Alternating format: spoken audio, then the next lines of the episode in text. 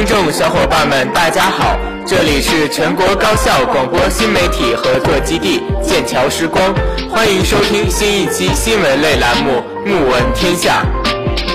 我是主播孟泽，我是主播石月。大家好，这里是《目闻天下》，更丰富、更简练的新闻大拼盘，为你网罗校园资讯，博览国际国内天下快讯。最精彩的话题大讨论环节，让我们在电波里一起评头论足，来一番唇枪舌剑。首先，我们来关注一下校内新闻。近日，我校新闻传播学院分团委素质拓展部在临港养护院为养护院的老人与孩子们提供服务。今日，我校校长潘英杰教授出席精英学院成立仪式。总支书记、学办主任、一五级各辅导员、班长、团支书、文明修身学导、辅导员助理以及社会骨干出席成立仪式。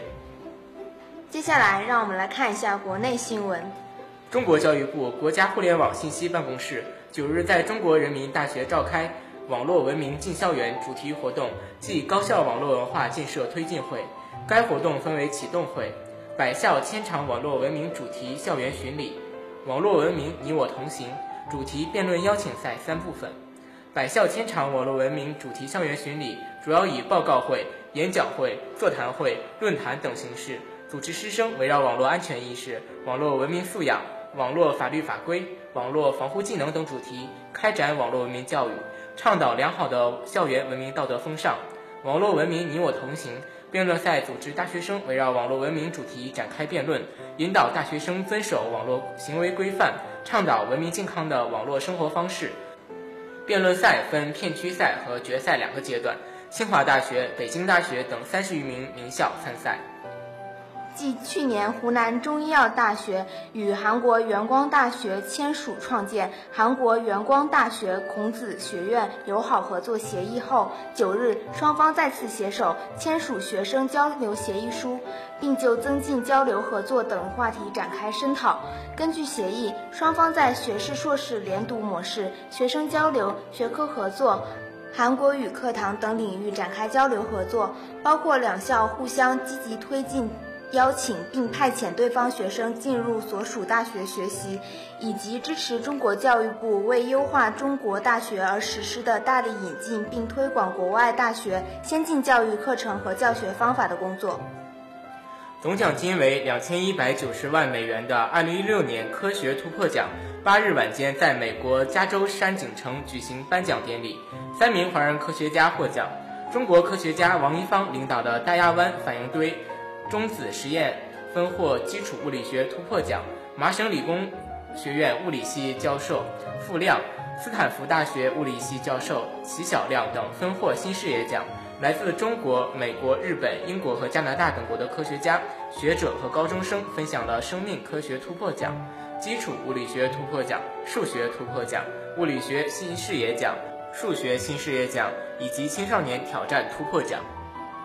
档案库房管理在一般人眼中不过是一个与物品打交道的平凡岗位，没有特权，更别谈什么油水了。然而，山东省潍坊市档案局原副主任科员王嘉林却在这清水衙门里找到了发财之道。经查，2011年12月至2014年8月，王嘉林利用职务之便，先后倒卖馆藏珍品字画52件，民国版为县制等县制五套。旧电影海报三十五幅，涉案金额二十五点八万元。近日，经山东省潍坊市高新技术产业开发区检察院依法提起公诉，王嘉林被该区法院以贪污罪判处有期徒刑九年。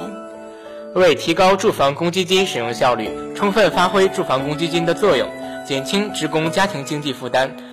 职工可提取住房公积金支付女子大学含研究生留学生学杂费。提取条件为：职工子女在大学含研究生留学生就读期间，职工每年可提取一次住房公积金支付学杂费。有住房公积金贷款或有住房公积金担保的，从其规定办理。提取金额为按照一个年度内的学杂费发票所列金额提取。提供材料为：职工填写住房公积金提取申请审核表，并提供身份证、银行卡、一个年度内的学杂费发票和户口本等原件及复印件。职工与其子女不在同一个户口本的，提供单位或社区证明。八日上午，广东省委宣传部、华南理工大学主办的“梦圆南粤精彩人生”广东省创业创新故事大赛系列分享会走进大学校园，即为母校增荣耀，让青春放光芒。二零一五年华南理工大学创业分享会在华工隆重举行。此次分享会是“梦圆南粤”系列线下活动走进大学校园专场。一群怀抱着各自梦想、坚持自我，在创业之路上闯出一番天地的华工学子齐聚校园，共同参与这场为新生代创业校友量身定制的创业盛会。省委宣传部和华南理工大学有关负责同志、华工创业校友、投资人、学生代表共计三百人参加了此次活动。现在我们把视线投向国际。哥廷根大学在职教师和校友中拥有四十多个诺贝尔奖获得者。一所如此闻名遐迩的高校，由于评审中的某些标准没达到，被无情地淘汰出了精英行列。和中国一样。德国的高等教育也实行选拔和培育一批特别出色的大学，使他们成为国家一流大学，进而力争世界一流大学。不过，他们的名称叫法不一，中国称为 “985”、“211” 大学，德国则称为“精英大学”。据外媒报道，英国医学界在对抗血癌方面取得重大进展，全球首次为一名一岁女婴注入经基因改造的免疫细胞，成功消灭她体内的癌细胞。目前女婴已病愈回家，医生表示女婴的病情十分严重，此次能奇迹痊愈，为运用新基因工程奠定里程碑。但该女婴仍需再等待一两年才能确定是否会复发。医院计划开展临床测试，在其他儿童身上测试新疗法。美国宇航局五日再次宣布有关火星探索的一项关键性发现。由于火星没有磁场保护，使得太阳风将大气吹散，从而造成了目前火星寒冷干燥的气候。日本政府正大力向美国政府兜售技术较为成熟的磁悬磁悬浮高铁技术。本月八日，日本国土交通大臣石井启一就陪同到访的美国运输部长福克斯搭乘了最高时速五百公里的磁悬浮列车。当天，石井启一陪同福克斯在日本东海铁路公司的山梨磁悬浮试验线试乘了最新型磁悬浮列车。日媒指出，日方此举旨在向美国展示日本的技术，推动磁悬浮列车出口。试乘时间约二十五分钟，磁悬浮列车的最高时速达五百零五公里。据韩媒报道，韩国总统朴槿惠九日在青瓦台与到访的冰岛总统奥拉维尔·阿格纳格里姆松举行首脑会谈。会谈中，双方决定加强在开拓北极航道方面的合作，并于明年成立讨论北极政策的政府间政策协讨会。据报道，韩国青瓦台方面表示，比起原有航道，如果能利用北极航道，从韩国釜山到荷兰鹿特丹的航行距离将从。二点二万公里缩短为一点五万公里，缩短百分之三十二，航行天数从四十天缩短为三十天，减少十天。接下来就是我们的话题大讨论环节。今天是一年一度的双十一光棍节，作为一个单身狗，你有没有去过节呢？过了，我在淘宝上秒杀了一下，算是过了一个奢侈的光棍节吧。光棍节年年都要剁手一次，说起来还真是一把辛酸泪。你自己控制不住要买了，能怪谁呢？要我说，我们的光棍节不知不觉要变成剁手节，里面的电商们的推波助澜是必不可少的，各种折扣都吸引着我们买买买。就好比今年的二零一五双十一吧，天猫的全球狂欢节交易额在过了零点的十二分二十八秒就破了一百个亿，不到三十四分钟就破了两百个亿，记录简直是屡创新高，这注定要载入史册了。不过这里也可以看出，今年我们又败家了。所以今天我们的话题与此有关，那就是双十一，我们的大学生该不该大肆的抢购呢？如何理智面对双十一，不再过一个剁手节？我个人觉得吧，一年一次多买一点东西，也正巧能有不少折扣，看上去也比较实惠，还是挺好的。毕竟很多东西想买，平时里又没有机会去买，双十一也算是一个跟随大众脚步去买东西的好时机吧。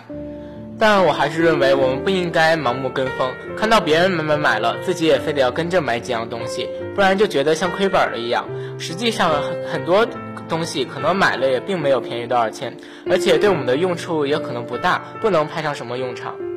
可是折扣才是第一啊！比如平时我想吃一些很贵的饮料啊、零零食啊，就可以借着折扣买了，多满足一下着我们吃货的心理啊。还有一些衣服、鞋子也是同样的道理，我也不会毫无节制的买东西啊，那样是绝对不可取的。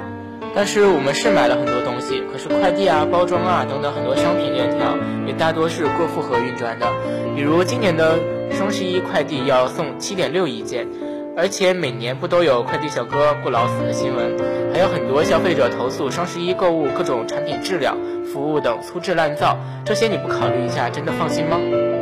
就是因为双十一到了，商家才会提前准备，严阵以待啊，该不会方寸大乱才对。我觉得应该不会有人人品那么不好，样样都有质量问题啊。而且我们买东西说是让快递太辛苦之类的，不过这么一看，你想想，我们也是为 GDP 做了贡献嘛，他们也是多劳多得，整个产业都能得到巨大的经济利益。可我还是比较支持错峰购买的这个观点。反正一年里总会有折扣的，我们何必全部都挤在这一个光棍节去疯狂抢购呢？我觉得更深层次的原因，有很多东西不是我们真正一定要用的，而是响应了一种从众心理，追求一点小利益。实际上，我们可以更加理性的，需要的买，不需要的坚定自己的立场。打折了买来也没什么用，不是浪费是什么？你说的也有道理吧？我们也需要理性面对双十一的购物热潮，养成一种理性的购物观念，根据自己的购物需求买，错峰购买，不再把光棍节变成一个剁手节。也希望大家度过一个愉快的双十一光棍节喽！单身狗们也加油！听众小伙伴们，如果对我们的话题感兴趣，不妨关注我们的微博账号“剑桥时光”，一起来参与我们的互动讨论吧。以上就是本期的《木闻天下》，我们下期见。